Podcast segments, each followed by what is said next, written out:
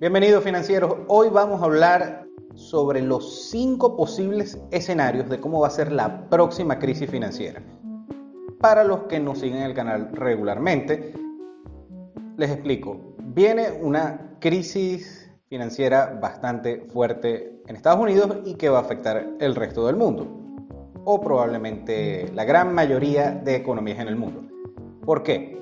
Primero, por las pésimas políticas económicas, tanto monetarias como fiscales, que se están tomando en Estados Unidos. La Reserva Federal, el Banco de Estados Unidos, está expandiendo la masa monetaria de manera alarmante, también lo que son las políticas fiscales de Estados Unidos, tanto durante la presidencia de Trump como actualmente la de Biden, se están aprobando paquetes de estímulo masivos que realmente son bastante ineficientes, lo que ya estamos viendo que está causando inflación en el consumidor americano promedio, pero también estamos viendo una masiva burbuja en lo que son los activos financieros, acciones, materias primas, bienes raíces e incluso criptomonedas.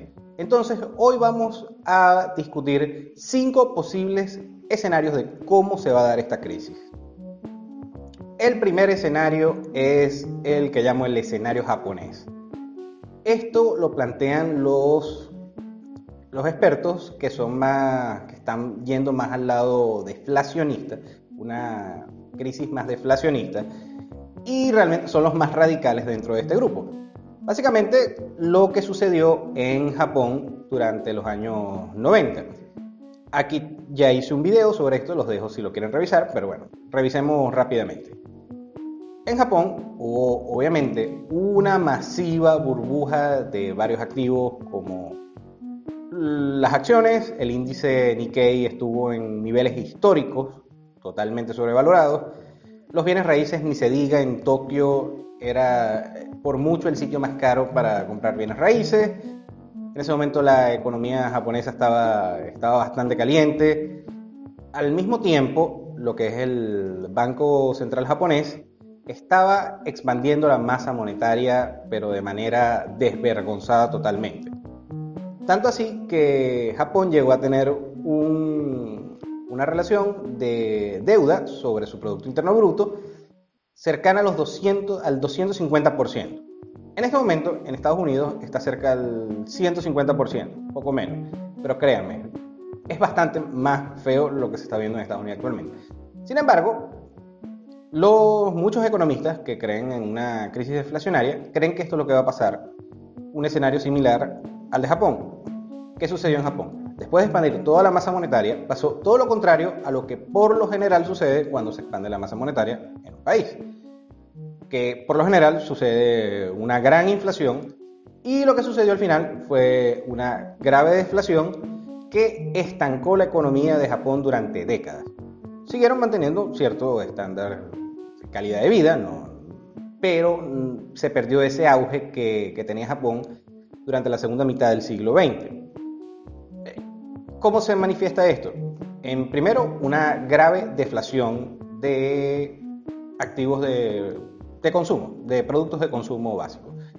Una masiva deflación, es decir, una corrección bastante grave de lo que son las acciones, obviamente el mercado accionario japonés, que es lo que se espera también en, el mercado estadounidense, una caída de los precios de los bienes raíces y también lo que hubo fue, y fue lo más grave, un estancamiento de la economía en general. Es decir, después de que sucedieron todas estas cosas en Japón y posiblemente pasen en Estados Unidos también, entonces simplemente la economía va a quedar como en un letargo, donde las personas simplemente van a estar aversas a, consumir de nuevo, a salir a hacer compras o a hacer inversiones bastante fuertes. Este es el primer escenario. El segundo escenario es un escenario depresivo, es decir, una depresión 2.0. También tengo un video sobre esto, lo dejo por aquí, te explico mejor esto, pero es básicamente lo que pasó durante la depresión de los 30 en Estados Unidos. Durante los años 20, y en Estados Unidos se le conoce coloquialmente como los Roaring Twenties o los, años 20 gloriosos, este, bastante activos, que llegaron a su final en el año 29 durante una caída del mercado accionario.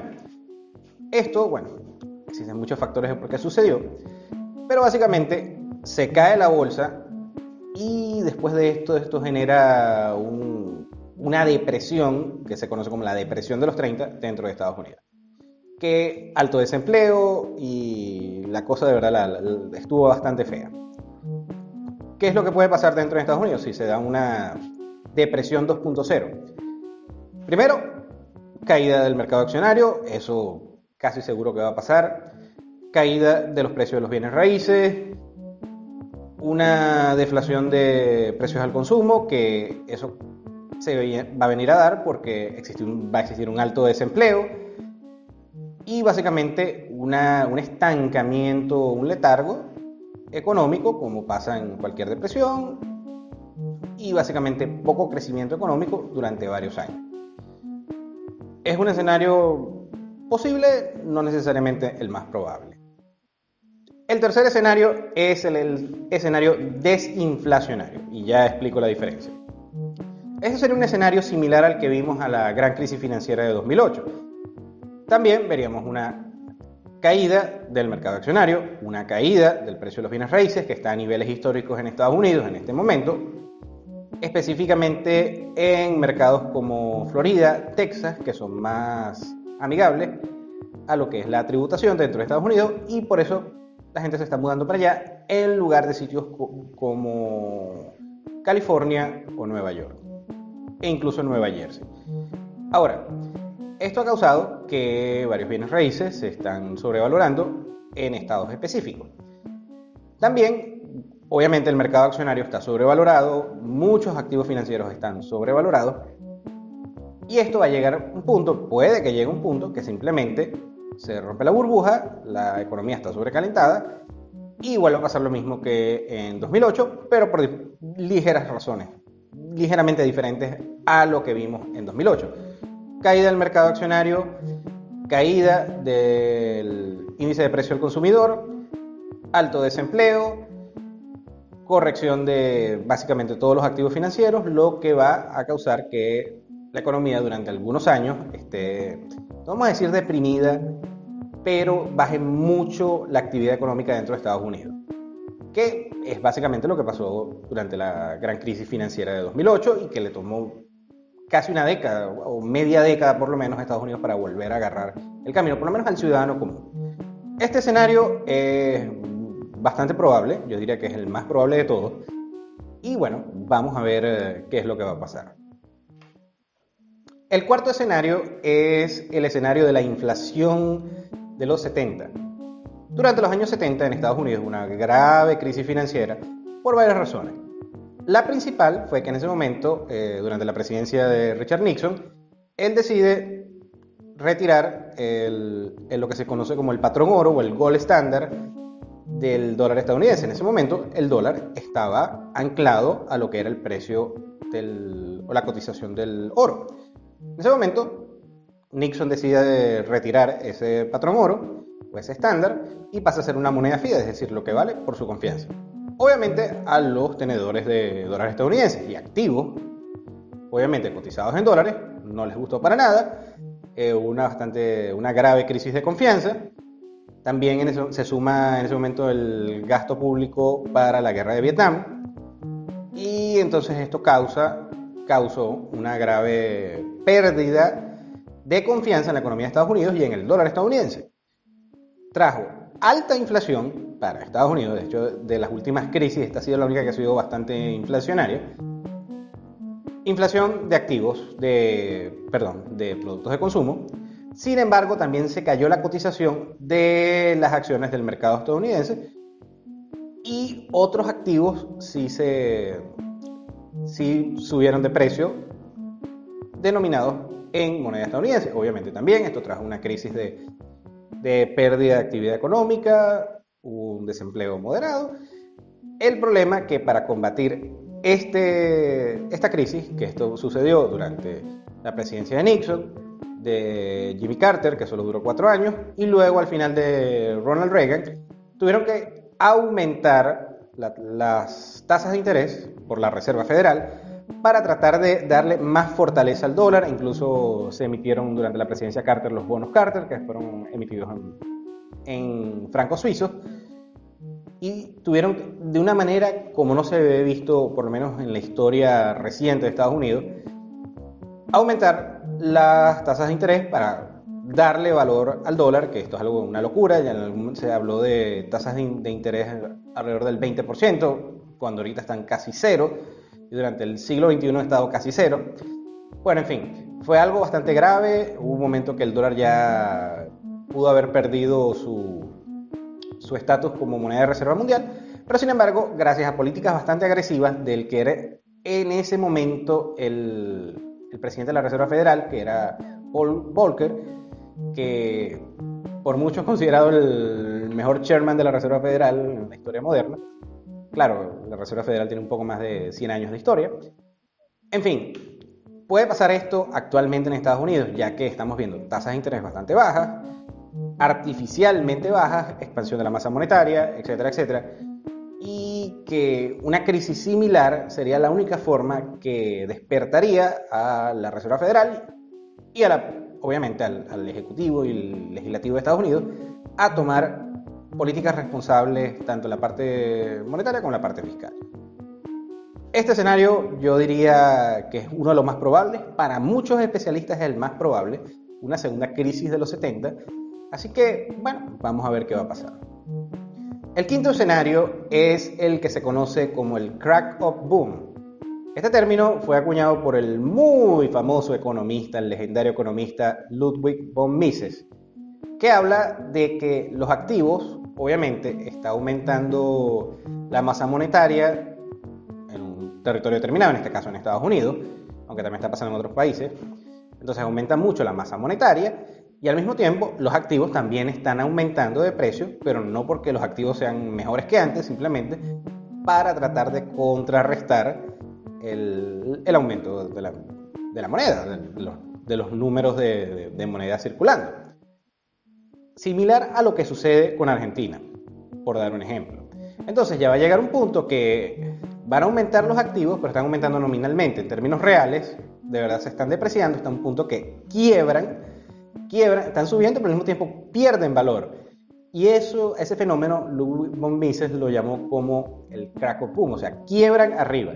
Nominalmente, nominalmente están subiendo de, valor, pero de manera real están devaluados, son activos devaluados y de alguna forma intentaron mantener su cotización. Este escenario es más que todo lo que vemos, por ejemplo, en Argentina, que en Argentina existe una, una expansión monetaria bastante irresponsable y bastante severa, sin tampoco llegar a una crisis africana, pero sí es bastante grave lo que sucede en Argentina regularmente y es lo que posiblemente pueda pasar en Estados Unidos.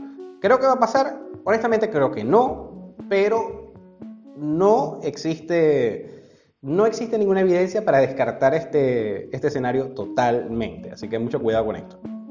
Y el sexto escenario, y este es el más peligroso, es una hiperinflación. Hiperinflación como hemos visto en Zimbabue, Venezuela más recientemente, la República de Weimar en Alemania, lo hemos visto en Hungría, lo hemos visto en Yugoslavia, etcétera, etcétera, etcétera. Existen muchos casos de hiperinflación. Y bueno, para los que han tenido la fortuna de no saber qué es una hiperinflación, es básicamente cuando la moneda se devalúa tanto debido a la expansión monetaria. Recuerden las palabras de Milton Friedman que la inflación es estrictamente un, un fenómeno monetario, es decir, si imprimes mucho dinero va a haber mucha inflación. Los que me ven de Argentina, los que me ven de Venezuela y los que me ven de muchas partes de Latinoamérica ya saben esto. Pero que llegue un punto que sea tan grave que básicamente destruye la economía completa destruye la moneda, destruye los estándares de calidad de vida y bueno, son desastre tras otro, tras otro y esto pasa ya en países, de los países más vergonzosos en cuanto a desarrollo económico, países africanos, países centroamericanos, obviamente países de Sudamérica. También en Argentina también lo han vivido. Puede que pase en Estados Unidos. es bastante difícil, no importa qué tan ineptos o irresponsables sean los, políticos o los responsables de hacer estas políticas monetarias, es de verdad bastante complicado, incluso queriendo hacerlo. ¿Por qué? Porque a diferencia de estos países como Argentina, como Venezuela, como Zimbabue, Estados Unidos tiene el estatus de moneda de reserva mundial. Muchas personas alrededor del mundo demandan dólares por diferentes razones. Existen trillones de dólares de deuda emitida en dólares que tiene que ser pagada. Entonces, estas personas, estos deudores, tienen que de alguna forma hacerse de dólares para pagar estas deudas.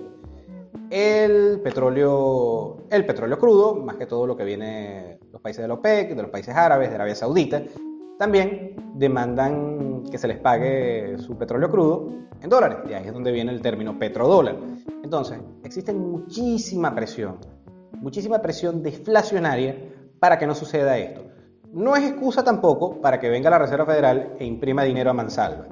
Pero también hay que tomar en cuenta que gracias a este estatus especial es bastante, bastante difícil de evaluar tanto la moneda estadounidense para que ella se convierta en un escenario vergonzoso de, hiperinflación como estamos viendo actualmente en Venezuela y hemos visto en muchos países africanos y latinoamericanos. Lo veo probable, lo veo virtualmente imposible, no voy a decir que es imposible, pero sin embargo, de entre todos los especialistas, los que son, están tirando más al lado inflacionario, los más radicales advierten que esto es lo que puede suceder en Estados Unidos. Incluso el muy famoso inversionista Michael Burry advierte que esto es lo que puede pasar eh, en Estados Unidos. Michael Burry, tal vez lo recuerdan por la película The Big Short, o La Gran Apuesta, donde es interpretado por Christian Bale. Entonces, él, que es un especialista, mucho mejor conocedor que yo de estos temas, dice que es posible que va a pasar. Eh, yo no lo veo tan posible, pero solo el tiempo lo dirá. Esperemos que no suceda. Y bien, financieros, por favor, deja tus opiniones en los comentarios. Eh, ¿Crees que va a haber una hiperinflación, una deflación? ¿O que no va a pasar nada sencillamente? Tu opinión es bienvenida. Regálame tu like si te gustó este video, tu dislike si no. Suscríbete al canal si no lo has hecho, activa la campanita de notificaciones, sígueme en redes sociales, la descripción está aquí abajo. Gracias de nuevo y nos vemos en el siguiente.